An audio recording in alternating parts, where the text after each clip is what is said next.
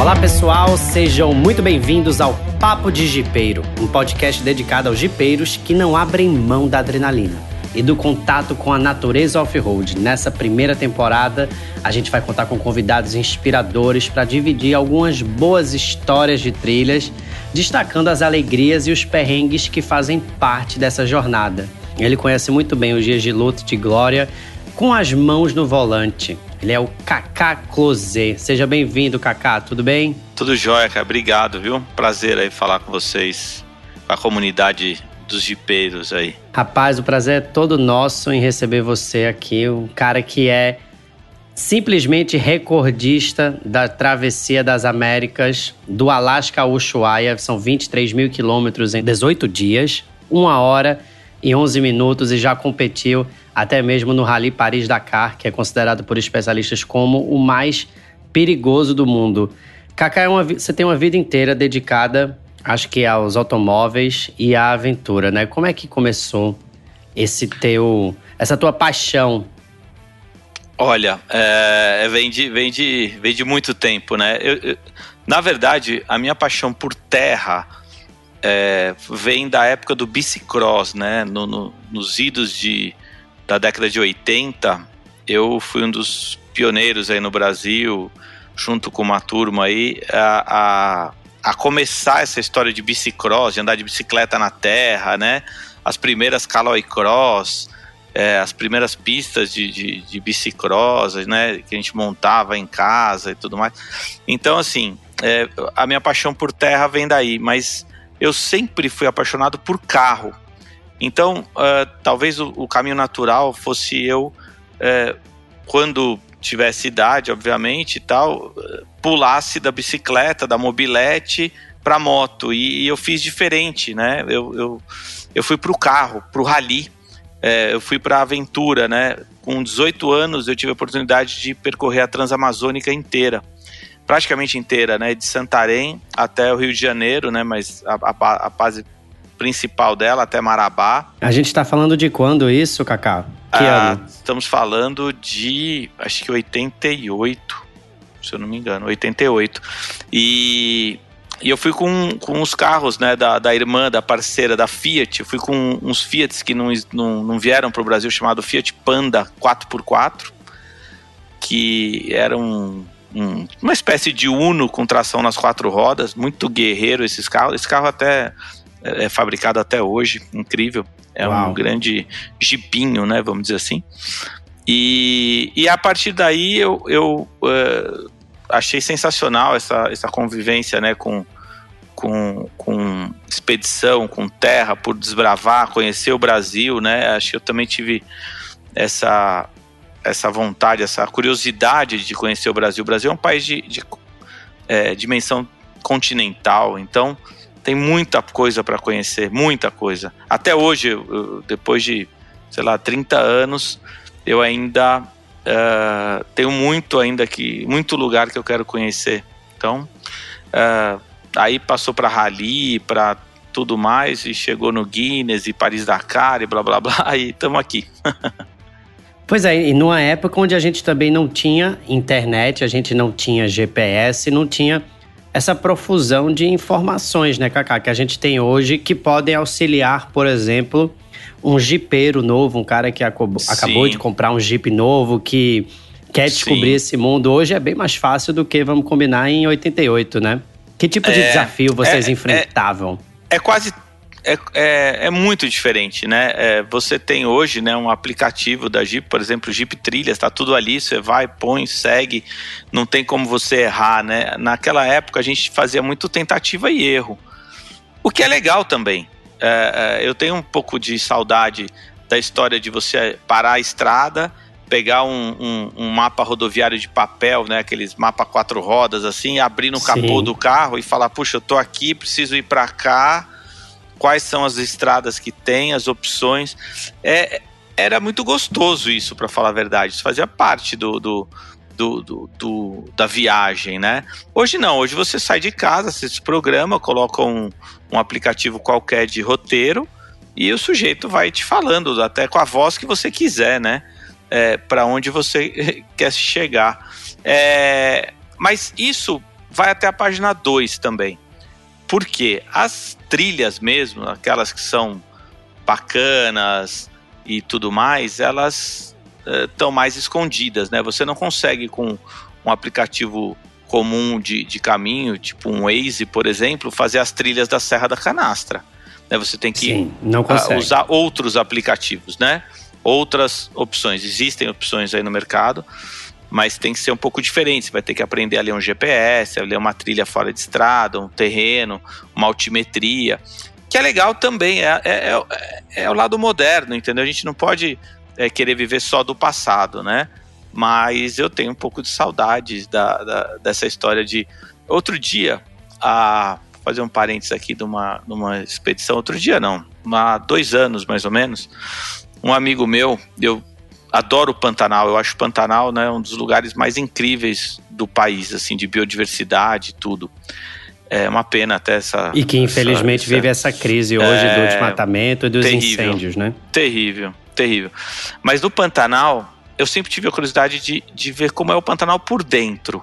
Né? Não nas estradas parques. Estradas parques eu já conhecia é, é, existem duas, né? Basicamente, a Transpantaneira, que é de Poconé para Porto Jofre, e existe a Estrada Parque de Corumbá ali para baixo, faz a curva do leque ali. Bom, eu queria ir lá dentro. E aí um amigo meu, eu, eu falei para um amigo jipeiro, você não tem o um jeito de cruzar o Pantanal pelo meio, da gente sair lá de, de, de, da Transpantaneira lá de Poconé e até Porto Jofre, colocar o carro numa balsa, cruzar e vir por dentro de fazendas? E a gente ficou com essa ideia. Aí uns dois, essa ideia faz tempo que eu tive. Aí, sei lá, dois anos o Nelson veio para mim e falou: olha, eu conheci um cara que sabe. Vamos, eu falei, na hora. Conseguimos dois carros, é, 4x4, e é um caminho por dentro, são 600 quilômetros é, de, de, de, não estrada, né? Ou seja, isso, ali é, é é, é, é GPS. O terreno é meio alagadiço, inclusive, né? Como é que você faz para navegar num lugar desse? Ou tem um, terreno, uma estrada, um lugar meio de terra que dá uma certa o sustentação terreno, assim para o carro? Então, são duas coisas. Existe o o que eu fui descobrindo lá, né? É por isso que eu gosto. Quando você vai lá, você entende que quando falo que o Pantanal alagado, o Pantanal alagado é, é, é, é não é assim, todo ele alagado nem nada. Existem dois pantanais né? O Pantanal do Norte e o Pantanal do Sul. É, é o Paiaguás e o. que é o do Norte, e o do Sul em Ecolândia, se eu não me engano. E esses dois pantanais são muito diferentes. O Pantanal do Norte, ele é totalmente seco, arenoso o piso. Eu tive muito mais problema de ficar atolado na areia do que ficar atolado na água. Muito mais. Eu atolei nos dois. Mas muito mais na areia as estradas de fazenda no meio deles são totalmente arenosos, entendeu? É, é, é, e isso é uma coisa que, que me assustou, assustou no bom sentido, sei lá, achei incrível. Falei, como assim eu tô atolado aqui na areia? E eu ficava atolado muito na areia. Aí quando você cruza, existe uma ponte, porque tem um rio, que eu não me lembro o nome, que divide o Pantanal do Norte e o Pantanal do Sul. E, e, e essa, esse rio só existe não tem balsa ali é, de, de fazenda. Ou se tem, fica dentro da fazenda, ninguém sabe onde está, sei lá, não, não achamos, né? Mas uhum. tem uma fazenda que construiu uma ponte. Porque ela tem terra dos dois lados do rio. Então ela precisa cruzar o gado de um lado para o outro. E ela fez uma ponte. E é a única ponte que tem no Pantanal inteiro para cruzar do norte para o sul. E, e, e, e a hora que a gente cruzou essa ponte, quando a gente entrou no Pantanal do Sul, aí ele é ele é bem molhado. Aí você tem muita água, né? Aí, aí você tem trechos enormes, alagadiços e tudo. Aí é o Pantanal que eu, que eu imaginei encontrar de norte a sul, né? Uhum. E aí é, ele não é, ele é diferente. Ele é, é, ele tem essas vertentes. Claro que depende da época do ano e tudo mais. Tem época que o, o Pantanal do Sul, por exemplo, você não atravessa, não tem como. Ele é totalmente alagado. E as cheias do Pantanal não tem quase nada a ver com as chuvas. Que muita gente acha que as cheias do Pantanal tem a ver com a chuva. Ok, no período da chuva, claro que as poças elas enchem. Piora muito, né? né? Mas as cheias vêm depois. Por quê? Porque é a vazante do Amazonas. que vai para o Rio Paraguai e que inunda essa região.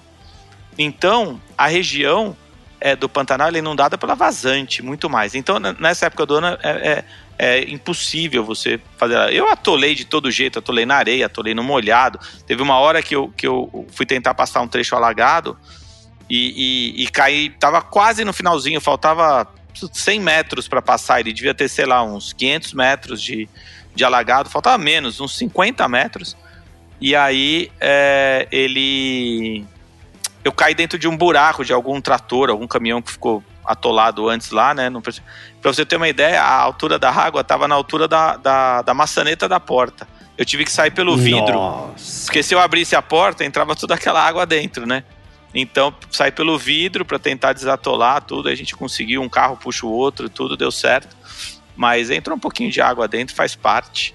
É, mas é muito interessante isso que você está é falando, Kaká, porque muitas vezes a gente vai falar com um jipeiro que está começando assim, e todo mundo tem aquele conselho de falar: olha, dá uma olhada na previsão do tempo, porque isso é super importante para a trilha que você vai fazer. Mas você já está trazendo para a gente aqui também um, uma reflexão sobre observar a geografia, né? Você tem que estar tá ligado também na enchente do rio, em períodos mais molhados, em períodos mais secos, que não é uma coisa simplesmente que você olha no aplicativo de previsão do tempo que isso vai te dar, né? Você tem que entender um pouco mais para poder explorar lugares que são realmente mais longínquos, assim. Aproveitando também que você falou do aplicativo Jeep Trilhas, quero convidar todo mundo para baixar esse aplicativo, onde tem uma série de roteiros especialmente curados pela Jeep, além de não só ter os roteiros como os mapas que ficam baixados no seu celular então, se você perder o sinal de 4G, não tem problema, você continua com acesso a esses mapas,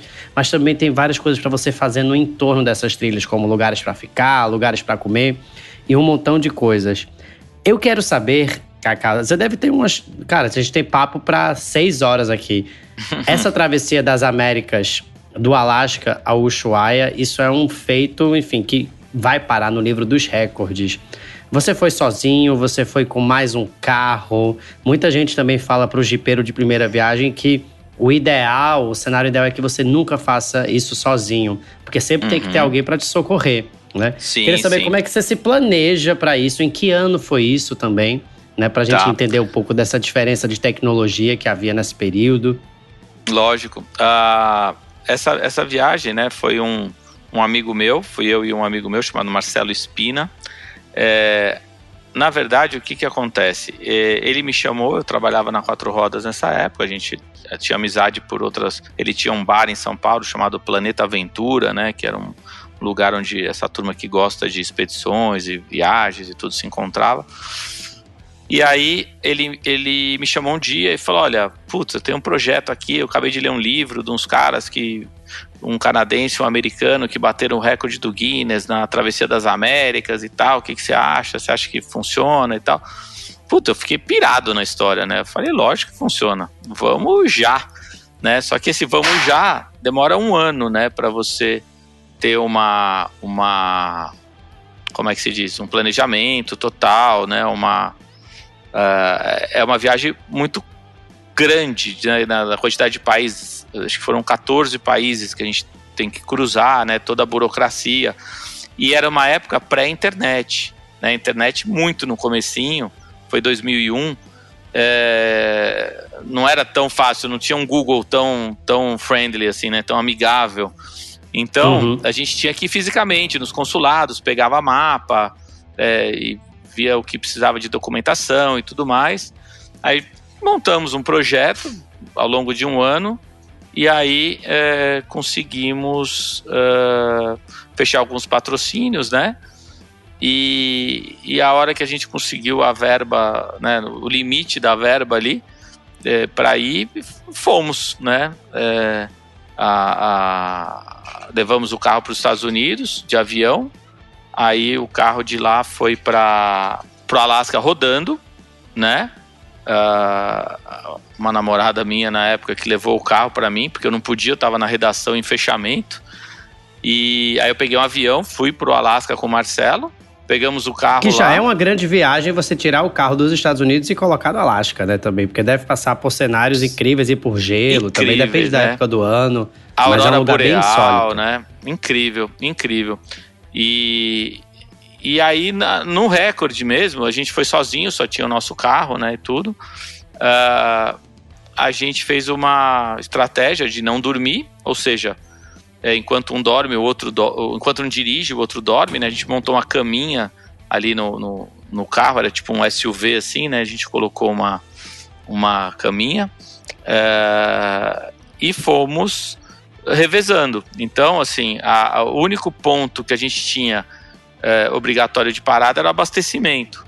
E na hora do abastecimento era a hora que a gente precisava ir no banheiro para fazer é, número um, número dois, tudo isso, porque senão não não é, não tinha outra hora, né? E fomos descendo, tentando ver no relógio se a gente conseguiria bater o recorde dos caras, se dava para para segurar isso daí e tudo já mais. tinha um recorde anterior, então. 22 dias. E a gente ia comparando onde a gente estava, lendo o livro dos caras para saber se naquela data eles estariam por perto ali. E fomos seguindo e deu super certo, assim. Ah, quando a gente cruzou, porque ali tem um problema do Estreito de Darien, que é entre o Panamá e a Colômbia. Lá não tem estradas, né? Lá a estrada é, é os Estados Unidos, os, né, que comandavam na época o Panamá, nunca fizeram estrada naquele, naquela região. Não existe, nem, nem a pé você cruza. Então você tem que parar o carro, botar no navio, fazer todo o trâmite aduaneiro, pega um avião, vai para o Panamá, ah, vai do Panamá para Colômbia até Cartagena, é pertinho. Ah, mas tem que fazer todo esse trâmite que a gente perdeu quatro dias. E no final, o recorde a gente conseguiu bater com 18 dias, 1 hora e 11 minutos, né? Praticamente quatro dias é, mais rápido do que, do que os- o americano e o canadense. E contando com quatro dias de parada. Então foram 23 mil quilômetros em 14 dias rodando. O que é bastante. e todo, todo assim, esse. pe- né? é- não, é uma loucura, mas essas estradas, elas eram o tempo inteiro asfaltadas ou tinha algumas estradas de terra também? Tinham estradas de outros jeitos? Nesse caso, ah, a gente tinha as estradas de terra ah, de Prudhoe Bay, que é uma baiazinha no norte do Alasca, né? Fica mil quilômetros para cima de Anchorage. Ali é onde é filmado, tem um, um programa de TV chama Caminhoneiros do Gelo. E, e- porque né, na época ali é, é- é neve o tempo inteiro. Então a gente saiu com neve, a gente saiu com 32 graus negativos e paramos a primeira vez para tomar um banho no México com mais de 30 graus positivos, né? então a Nossa, gente fez um, Que aventura. uma amplitude de 60 graus em 4, 5 dias, mais ou menos. Mas aí não fura um pneu, Kaká? Não dá nada errado assim nesse caminho? Foram, o que é que, não teve um perrengue Furou um pneu. 18 dias de loucura? Furou um pneu. Não, na verdade, assim, é, o Amir Klink, que é um, né, um grande velejador, né? Se falar que ele é aventureiro, ele xinga você, né? Porque ele fala que ele não faz aventura. Aventura é você atravessar a rua de olho fechado. É, você se planejando, você tendo um estudo, você estudando bastante, você faz uma, uma, uma travessia, né? Algo assim. Então a gente planejou muito essa viagem. É, agora, é, furou um pneu, a gente teve é, um problema de um, de um rolamento de alternador no Chile, que a gente teve que ficar, ficou no meio da estrada, tivemos que rebocar o carro até uma oficina, trocar o, o rolamento e, e depois continuar a viagem, né? Então, assim, claro que tem uns perrenguezinhos, mas é, não é muito complicado a, a viagem. A, a gente fala, essa viagem de você sair do Brasil de carro e ir para os Estados Unidos não é complicado. É, eu, eu tive há dois anos Que é uma também. viagem que muita gente sonha em fazer, né? Com Se certeza. fala E- muito e isso. Ela é mais acessível do que você imagina. Por exemplo, eu posso te dar uma dica aqui. Você pega o seu Renegade, é, se você quiser até é, uma versão 4x2, por exemplo, né, um seu Compass 4x2, você sai daqui, você vai... Claro que você não vai fazer os percursos off-road, né? Mas aí você tendo, por exemplo, um, um, um Compass é, 4x4 ou, ou, ou, qualquer veículo da, da Jeep 4x4, você faz isso com muita facilidade. Mas você sai do Brasil aqui, você cruza para a Argentina, ali por Foz do Iguaçu, você cruza os Andes em direção a São Pedro do Atacama, você vai até o litoral do Pacífico, no Chile ainda, né, antes de Iquique ali, por ali, Antofagasta e tal. Você vira à direita e você vai subindo a ruta pan-americana sem nenhum problema, porque ela é 100% asfaltada e de boa qualidade. Então você passa no, no Chile, você vai passar o Peru, o sul do Peru tem umas estradas muito lindas que a, tem dois jeitos, você vai por dentro pelo interior ou pelo litoral. O litoral, ela é recortada pela, pela costa peruana, né, o Pacífico, é muito bonito isso. Aí você vai para o Peru, você vai passar em Nazca, se você quiser desviar à direita, você vai até, a, a, até Cusco, Machu Picchu, senão você continua, vai para Lima, aí de Lima você segue para cima do Peru, as praias do norte, elas estão de águas mais quentes, né? Porque o Pacífico é muito gelado para tomar banho de mar. Mas as praias do norte do Peru recebem uma corrente lá especial e, e a água é mais quente, tipo a água do, da temperatura do que a gente tem aqui no Brasil. E umas praias nos balneários super legais. Aí depois você vai para o Equador, que tem Guayaquil, que é legal, tem Quito. Uh, e aí você entra na Colômbia, que é um país super bacana, super seguro hoje nada a ver com aquelas histórias de Farc. Quando eu fui, tinha muito essa parte aí das Farcs, né? A gente, inclusive, foi o único país que a gente não rodou à noite, né? É, e hoje em dia, nada a ver, tá super tranquilo. Você faz a Colômbia é, é, e chega em Medellín, em, em Medellín, passa Medellín, passa Cali, que hoje não tem nada de cartel, se tem é escondido, você não vê, não tem nada, é super tranquilo. Uhum. Aí você chega em Bogotá, que é uma cidade maravilhosa para quem gosta de culinária, né? Tem uns restaurantes incríveis. E aí você vai para Cartagena, que é um paraíso de cidade, né? É, você faz tipo isso com muita tranquilidade. As pessoas têm um pavor enorme disso. Eu sei porque muitos amigos e tudo mais sabem que eu fiz isso e me perguntam. Eu fui há dois anos fazer essa viagem, né? Saí daqui do de Brasil. novo. De novo. Fui até lá, cruzei, fiz a América Central inteira de novo. e entrei nos Estados Unidos, só que eu fui até Nova York. Fui pro, pra costa é, é, leste, né? E Rapaz, um pouquinho pra cima gosta de, de Nova estrada, York. Hein? Nossa, é sensacional. uma coisa impressionante. Em, em 20 dias eu tava em Nova York, contando tudo. E é... aí voltou tudo, Cacau? Colocou o carro no avião? Não, lá, lá eu coloquei o carro no navio e voltei de avião. É, mas é muito legal. No finalzinho, assim. no finalzinho deu uma cansada, né? Não é, precisa voltar é, tudo é, de novo. É, era um projeto de ida até lá e tal. E aí, mas ó, vou te falar, se alguém falasse para mim, olha, vamos voltar, eu falar, opa, vamos voltar, não tem problema nenhum.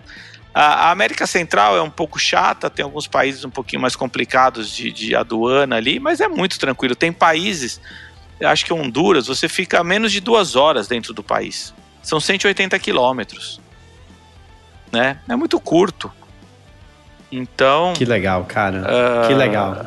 Muita é, história legal. É, tem que desmistificar isso daí, sabe? Esses carros. Eu acho que até essa quarentena, isso tudo, essas viagens turísticas, né? O sujeito pegar um avião aqui, vai para Miami, vai para Paris, para Milão, sei lá, para Dubai. É muito legal também. Adoro viajar, adoro. Mas viajar de carro com a família, então, putz, é uma experiência incrível, incrível. Minha pois filha é, tem muita conhece... gente pensando nisso, né? Em termos de quarentena, Kaká, que agora cada certeza. vez mais todo mundo viajando de carro, porque é, as pessoas se sentem mais seguras agora nesse momento e viajarem em grupos, grupos reduzidos. Sem dúvida. A minha, minha filha tem 11 anos, agora acabou de fazer. A gente já foi de carro até Machu Picchu, até Lima, já foi de carro até o Atacama, já foi de carro até Buenos Aires, viagens diferentes, tá? É, até Uruguai, uh, acho que é isso, de carro. Ela tem 11 anos, entendeu? Ou seja, com 5 anos estava no carro indo com a gente viajando para tudo que era canto aí. Fora dentro do Brasil, né? Que a gente já rodou o Brasil todo. Então, assim, é muito legal, porque é uma outra percepção. Hoje as pessoas, elas estão muito uh, se desacostumaram, né, as crianças principalmente, a, a, até aquele tempo, né? A criança entra no carro para andar duas horas e ir para a praia, a primeira coisa que ela fala é: falta muito. Quando você vai para daqui a dois mil quilômetros, entendeu? Quando a gente está indo para Buenos Aires, falta muito? Falta, filha. Faltam três dias de viagem, quatro, entendeu? Mas aí a viagem se torna a viagem e não só o destino, porque isso é diferente, né? Você, Sim. você é, ter o destino é, é, uma coisa, é o avião, né? Então, estou indo para lá, legal. Qual o jeito mais rápido de eu chegar lá? E, e o legal é, é outra parte que eu gosto mais, é a viagem, né?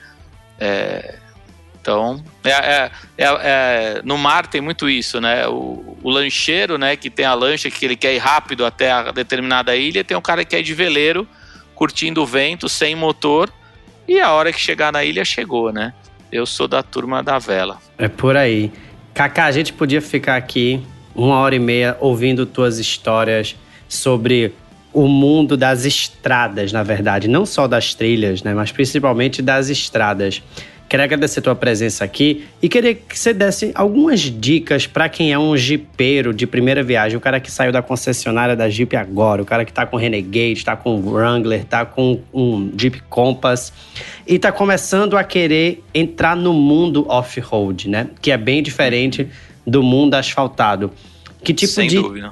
ideias legais, assim, de planejamento, cuidados de primeira viagem, de companhias. O que, que esse cara precisa fazer para não passar um perrengue e para essa uhum. paixão só crescer cada vez mais? Sem dúvida. Eu, eu, a primeira coisa que ele precisa, ele precisa de ajuda, né? Por quê?